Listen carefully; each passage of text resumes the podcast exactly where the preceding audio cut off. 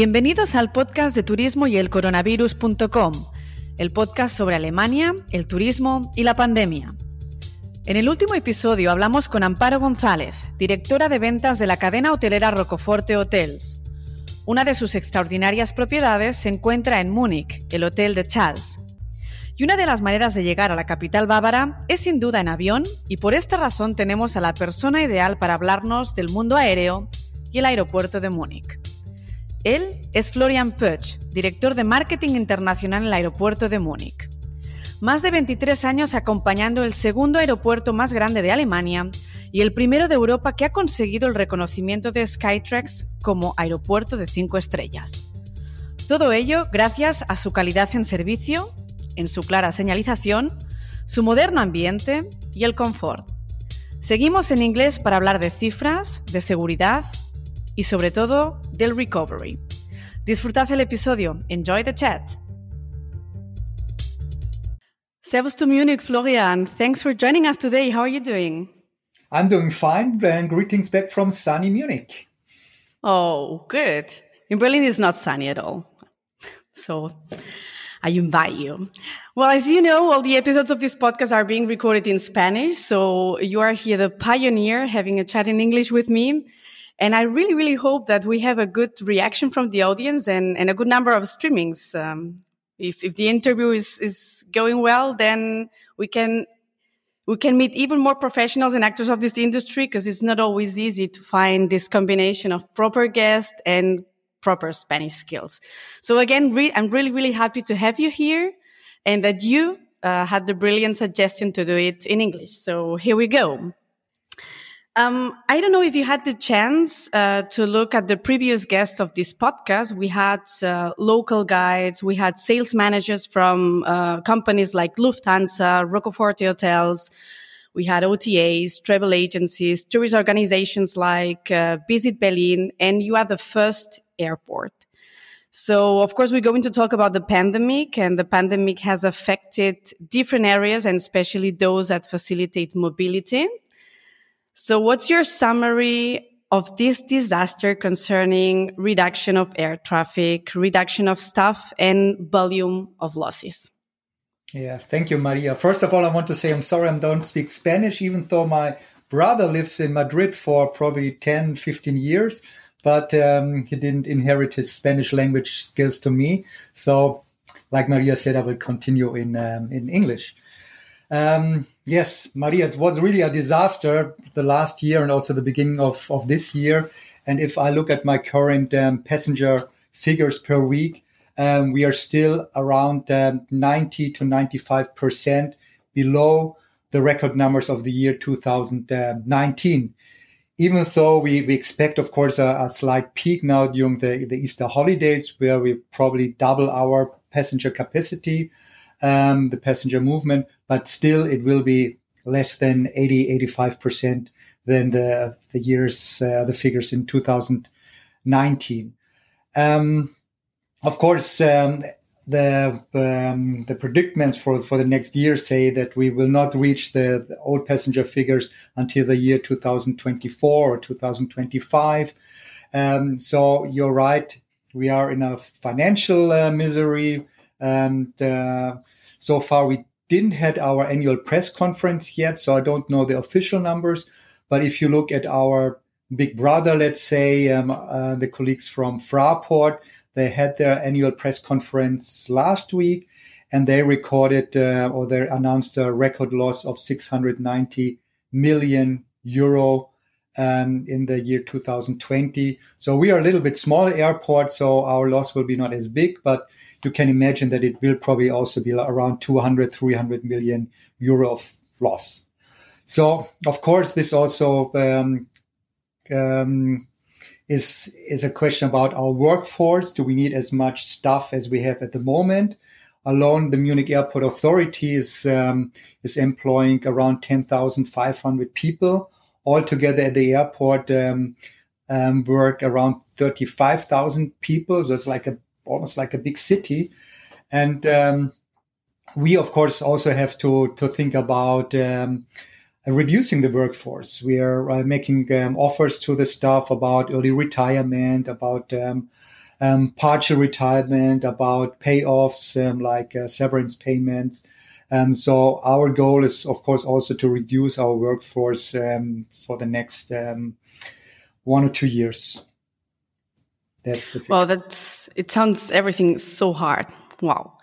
Um, we had at first uh, border closures, then we had quarantines. I guess you had during this uncertain time, um, you could think about hygienic and, and safely measures. Tell us about these ideas you had and, and what what you did. Um, yes, of course, this is now the number one topic, all the hygiene measures um, to, mm. let's say, ensure a, a safe and convenient um, arrival, departure, and, and, transit at the airport. Well, basically to protect um, each other. Um, it's uh, wearing mask, of course, is mandatory around the airport. And then we have all this floor marking. I think around the airport there are ten thousand floor markings um, in the waiting areas, shops, restaurant, um, to tell the passengers to keep um, keep distance, keep distance. Um, of course, we uh, intensified our cleaning and disinfection measures at the airport. And uh, particular attention um, is also being paid to making the check-in and um, the baggage drop process as contact-free as possible. Um, so already, um, I know Maria, you also flew off Munich Airport quite often, so you know about the the quick um, check-in where you can do your own check-in with your own luggage. Um, you have your smartphone to open the the boarding gate. but with all this, we are now also happy to be the first airport um, in the world, actually, um, together with Frankfurt Airport, to implement something called the Star Alliance biometric system.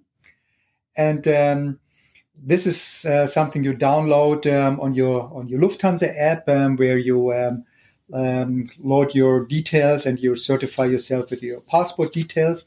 And then you make a photo of yourself, and with this biometrics, then um, the doors are automatically opening for, at the security gates.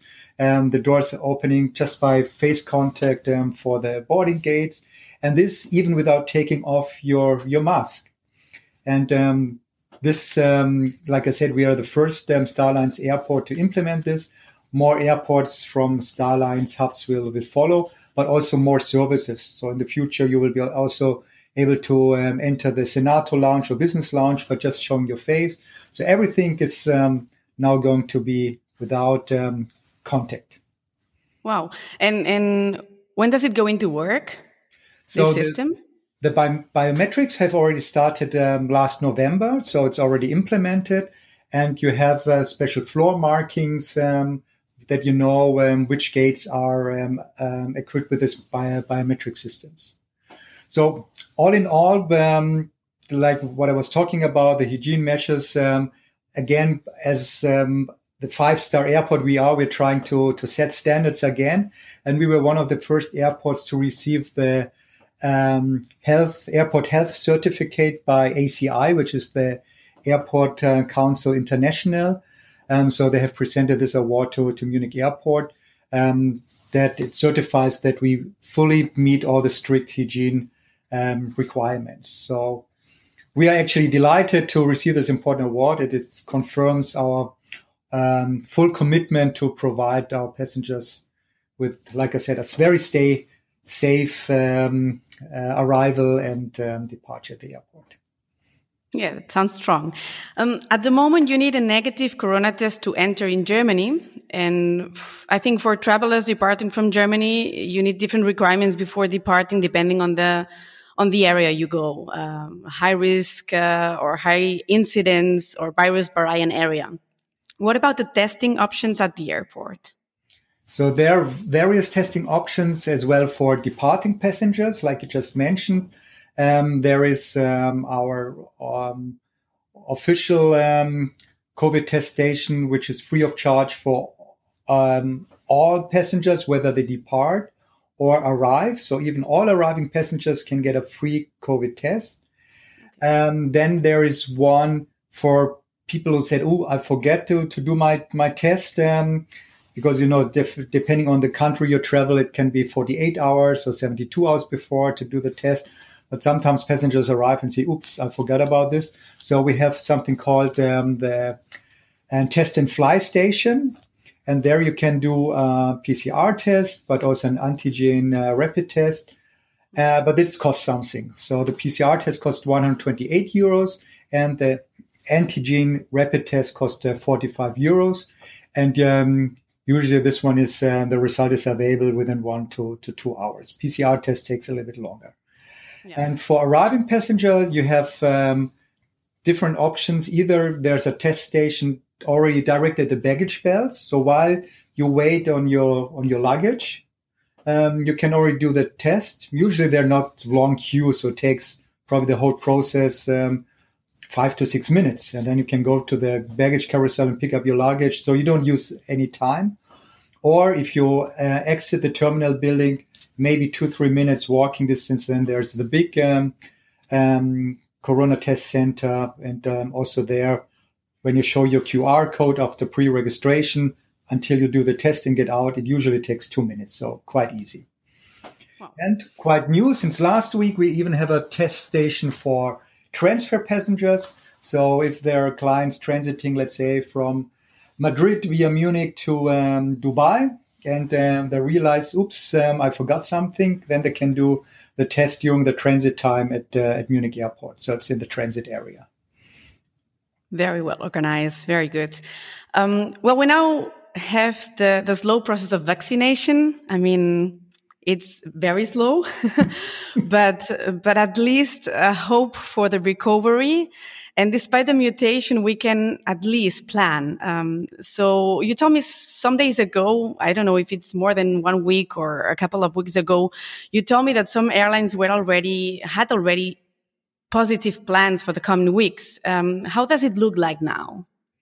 So, if we would have made this interview 10 days ago, we would have had probably around, let's say, 25 destinations in Europe you could fly from, from Munich airport. Mm. Um, so, now already last week, before the official start of the summer schedule, um, alone Lufthansa introduced uh, around 22 new destinations in Europe. Then um, this Sunday, the new summer timetable starts. So then Lufthansa will start another 33 destinations.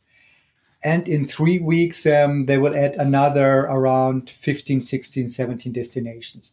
So then together with um, the new routes, other airlines pl- plans like Vueling will come back to Barcelona and to Palma de Mallorca. Um, we have um, TAP Portugal with 10 weekly flights coming back um, to Lisbon. Um, we have flights coming back to Porto, um, Valencia. So, um, with all the other airlines, which are also um, um, reconnecting to Munich, we will have in two weeks around 90 cities you can reach from Munich in Europe. And also the long haul network is increasing steadily. So um, on the 5th of April, we will have a new flight to um, Seoul, to Korea. Um, two weeks later, Tokyo, Haneda in Japan will follow.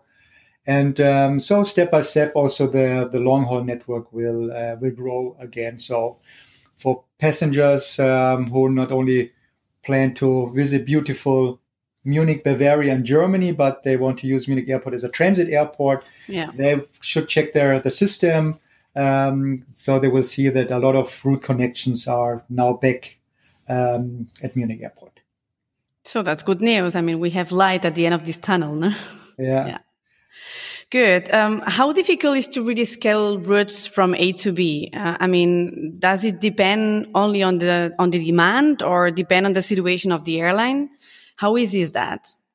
So for the for the basically, it's job of the route planning managers of the of the airlines and mm-hmm. um, they usually plan their schedules about new flights, the network, one and a half year in advance. For long, let's say for long haul, for short haul, probably um, a little bit shorter, maybe like a year in advance.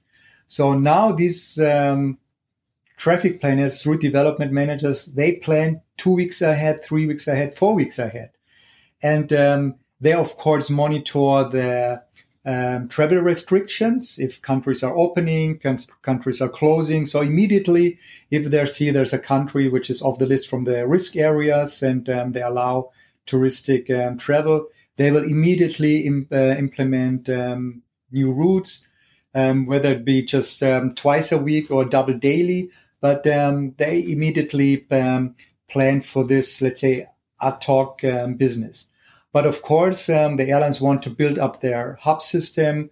And what Lufthansa is doing with all the new routes, um, of course, there's not on all the routes, uh, uh, routes is, is, demand, but they want to show we are flying again, we are there, that you can reach every point in Europe again through the Lufthansa network, whether it is Munich, Frankfurt, Zurich, Vienna, or, or Brussels. So through any of these hubs, you should be uh, able to reach your final destinations like you did before the pandemic.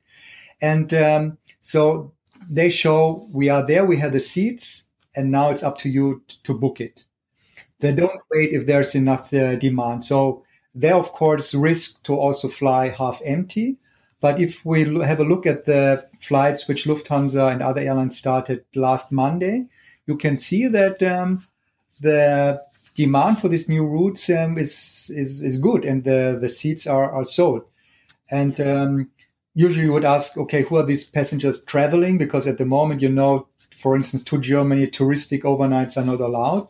But we see that it's um, a lot of business travelers, it's a lot of um, governments, diplomats, and military, but also um, a lot of a lot of visiting friends and relatives, yeah. because they don't need to stay in hotels; they stay with their friends, and um, so children are visiting their parents again and um, f- friends their girlfriends um, students visit their other student friends and um, so they are basically um, are the ones who are traveling and um, i don't want to say that the flights are full full full but um, they are having a nice load factor that the airlines say okay this is at least something we can work with Mm-hmm. That's nice to hear because for me, um, I mean, the airlines for me are just struggling and, and routes without passengers are like a black hole. So for me, it's very difficult to think about a reactivation of connectivity if you are already extreme, extremely indebted. So um, it's difficult to think about it. Uh, and, and you told us they risk. So maybe it's the, the, the magical word. Hmm. Yeah. I mean, for um, what a lot of people don't consider that, especially with the long haul routes, um, we have from Munich like to Chicago or to Dubai or to um, to Singapore, that um, the airline is earning a lot of money with cargo. So um, next to the passengers, of course, they have a lot of um, um, belly freight, um, the the load, and this is actually what makes even with less passengers the routes uh, profitable um, because there's a lot of cargo movements at the moment between all the continents. Uh, and um, because we know that regular business is still still going on, and even with the crisis, there are a lot of countries which are doing respectively quite well with their economy. So there is still a lot of import export, and this is um, filled also with these passengers flights in their their belly. There's a lot of cargo movement. exactly. Um, well, Munich has a large number of business travelers too and, and host important exhibition as the IAA, which is a trade fair um, about mobility. This is planned to be um, at the beginning of September and um, a possible cancellation would mean again uh, bad news for all of us. So how do you see the recovery of business travel and when, what does it mean for you as, as Munich airport? Yeah. So we, of course, also have our very own um, market research um, department. Um, basically, they come to the same um, solution as most of the the airline um, um, representatives. They predict that the business travel will be for a long time reduced 15 to to 20 percent. Um, which of course is bad news for the airlines because where they earn their money, it's in the business and first class. In the business class, this is where most of the business travelers are, are sitting. So they have to think of different ways to, to sell these seats. For us as, as Munich airport, uh, even though Munich is a very popular touristic destination, And um, but at the same time, as you mentioned, the IAA and other big trade fairs, it's also a very strong business hub.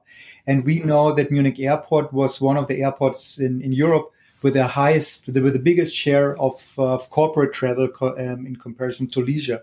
So we have been a very strong um, hub for business travelers. So we also um, um have to rethink about our segmentation if we should still um, count on the business travelers or if we should uh, look at some uh, some different uh, segments let's say for instance the luxury travelers which are still traveling even in times of the pandemic um, mm-hmm. those who can afford it they're still traveling and um, we see this also that our um, private aviation movements at munich airport they have almost doubled so you have all wow. the small business jets um, from the from the wealthy people or from um, company CEOs. So suddenly we had all these small um, aircrafts um, occupying our, our runway. So this is moving.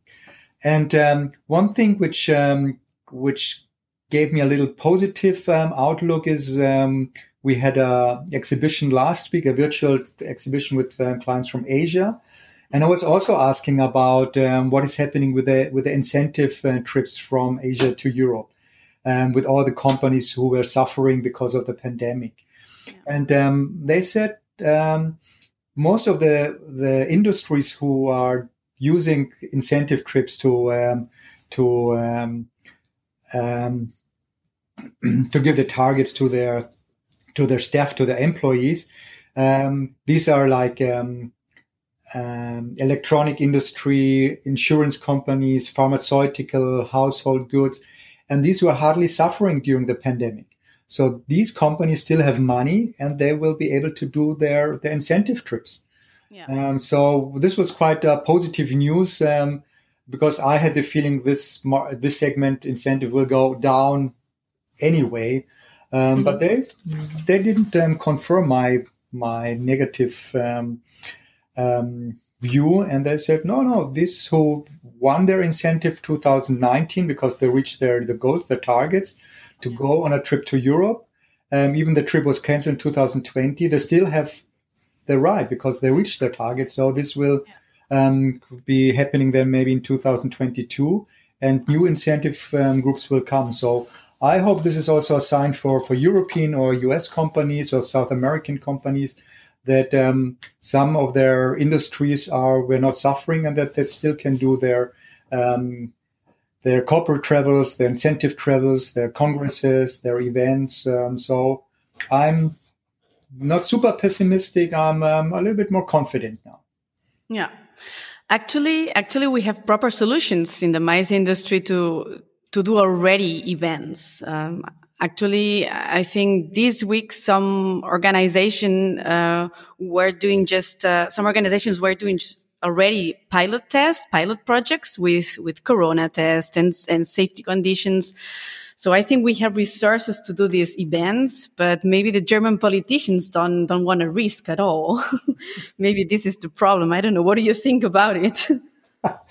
um, whew. I mean, you already see some some good signs about some cities having this um, day pass. If you have a, a, negative COVID test, you do in the morning, you have sort of a wristband or a special electronic device which allows you to go to the shops, to um, outside areas in the restaurants, to go even to the to the cinemas and theaters. Um, so of course we these are some some trial phases, some tests, um, but um, this is also something which um, which could be implemented for for bigger um, congresses, events, exhibitions. So now we are still in mid March, but with a general um, flattening of most of the curves in, in Europe, I think um, in July, June, July, we will be already more experienced with these uh, trials. And um, I think this gives us hope that the, the technical solution um, together with, uh, with the um, mass testing will also help to implement these big events. Florian, you are normally a frequent traveler. I mean, due to the, due to your job, um, you are always abroad, and and I ask myself, how are you surviving? how I'm surviving? Uh, I think it's it's uh, you of course you need to have the, the travel back and um, now travel back and um, you need to love to travel and um, go to distant places but i think it's important at the same time that you know where's your home where's your heart and um, so i'm happy to to fly away to all these beautiful destinations but i'm as well very happy to come back to beautiful munich and the mountain area of bavaria and um, to enjoy the the good um, um, how do you say the lifestyle, um, the quality of life here in in Munich. Yeah. So I feel at home everywhere. oh, that's so nice. um, tell us about your amazing Munich airport because I mean you have a five star score and and you have to tell us why do you have this score. Um, exactly, this um, five star um, um um, award is given away by, by Skytrax. Um, this is the London-based um, institute, which is also ranking the uh, annual ranking of the airports, um, the, like the best airport in the world, best airport in, in Europe. So um, also there, we were um, already winning. I think for the last 14 years, 12 times the award for best best airport in uh, in Europe, and I think worldwide we ranked number four um, in 2019. So um, this is like the official um, ranking of, of the airport. We were the first five star airport actually in, in Europe. Um, we are not the only five star airport anymore, which uh, we could say until a few weeks ago that we were the only five star airport in Europe because now Istanbul, the new airport, also become a five star airport. And it's on the European side of of um, of uh, of Istanbul, so it's part of Europe. So now we are one out of two five star airports. Um, there's a big big list of um, of um, of like like a checklist um, you have to you need to have at the airport. So of course it has to be clean. It has to need to have efficient um, um, um, how do you say efficient signage um, that it's yeah. easy to find your way through the airport. It needs to have uh, enough lounges restaurants quality um, of um, of the immigration service of the security check. But just to give you one example um, in the before we were a five star airport we just had um, free wi-fi for 30 minutes but on yeah. the checklist of uh, to be a five-star airport, it says you need to have free Wi-Fi for 24 hours. So th- these are the small things you also have to change um, to to meet all the criterias of a of a five-star airport. And um, this um, will be renewed every two years. So just um, last November we had another audit, and um, we um, confirmed the status of of the five-star star airport. So luckily, even during the Corona times, um, we could um, pass all the the tests of the of um, the yeah the renewal of the five stars. So very uh, good. I mean, uh, for for the ones who doesn't know this airport, I think this airport is really an experience because when you you are there. You, it's really awesome to, to land in Munich airport because you see uh, sometimes a Christmas market with a with a nice skating ring or swimming pool full of waves for for surfers or live streaming of football uh, during European and World Cup. So you really ha- you really have great ideas and and bring so much life in this airport. It's really, I mean, it's really unique. I think. Yeah. So yeah, you mentioned already the, the highlights like the Christmas market and uh, the yeah. surfing wave, um, but um, also some other soft factors um, to show that um, we're not just an airport, we're not just um, a traffic um, hub, but that we also represent our region. So, for instance, we have the the world's only brewery at an air, at an airport. So at the airport, we brew our own beer, which is around five thousand hectoliters of, of beer, five, 500,000 liters basically. And mm-hmm. uh, with a beer garden, so when you arrive at the airport and um, you go from the arrival area to the metro, you pass by this beer garden and we have a lot of passengers so don't go to the metro but they say wow now we are in bavaria we need to have a nice um, beer to start our holidays or to start the business trip. And then you see um, holiday makers as well as business people in their suits um, standing there at the Airbräu having their first um, beer, Bavarian beer. And like I said, it's home brewed. We have our own brewery directly between Terminal 1 and Terminal 2 where the beer is brewed. Um, but also other examples like during the Oktoberfest time, all the stuff at the airport, whether it's check-in stuff of Lufthansa or our information service or any stuff basically can wear the Bavarian dirndl, the Bavarian dress, or the, yeah. the men wear the, the lederhosen, the traditional mm-hmm. trousers you see during the Oktoberfest. So we always try with small things um, to show um, that it's not everything about technique and um, short connecting time and efficiency, but also a lot of um, heart to show the Bavarian or German hospitality. Yeah, that's it. Yeah, very good. Florian, thanks so much for your time. It was a very nice time. A lot of information you shared with us, uh, telling how is the situation and how does it look like in the future, in the proper weeks and months. I wish you really all best and, and I hope to meet you very, very soon. I hope to join again some of these crazy, nice sales trips that you organize. And well, um, I, I miss the airport. I miss the sales trips and I hope to see you very soon. Yes, thank you, uh, Maria, to give me the chance.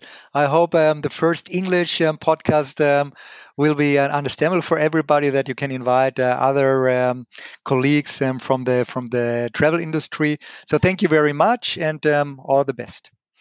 Thank you. Bye bye. Bye. Ciao. Espero que te haya gustado el episodio con Florian. La verdad, y a pesar de ser conscientes de la situación y de haberlo leído y releído todo, es durísimo oír de nuevo este desastre de cifras. Pero por lo menos sabemos que estamos preparados para una movilidad segura y que las aerolíneas amplían su frecuencia aérea. Si hay conectividad, ya podemos planear pronto un viaje a Múnich. ¿Y quién mejor para contarnos sobre este destino que un guía local? El próximo invitado es David Sierra de Guía en Múnich. 13 años en Múnich después de dejar Madrid y 13 años ejerciendo de guía local. En este capítulo dejaremos un poco de lado la pandemia y nos centraremos en Múnich y los muniqueses. Os espero la próxima semana.